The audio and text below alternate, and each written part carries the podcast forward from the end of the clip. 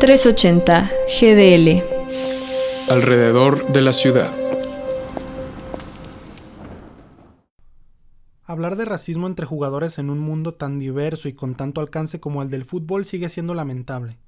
El tema se vuelve aún más escabroso cuando las acusaciones de estos actos son falsas y se hacen con la intención de perjudicar a un rival que te acaba de derrotar en la cancha. La duda es si este fue el caso de Félix Torres. El futbolista ecuatoriano de Santos Laguna denunció que Germán Berterame de Atlético San Luis había lanzado insultos racistas en su contra luego de un altercado con un recoge pelotas del equipo rojiblanco en el partido que disputaron en la fecha 7.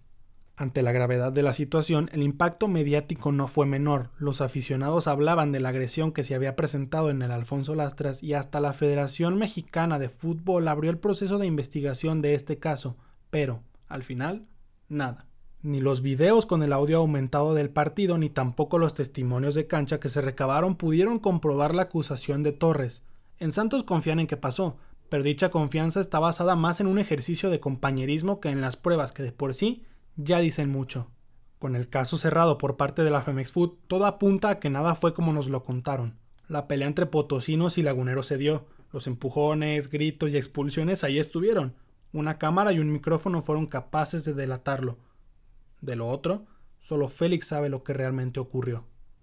Soy Oscar Ibarra para 380 GDL.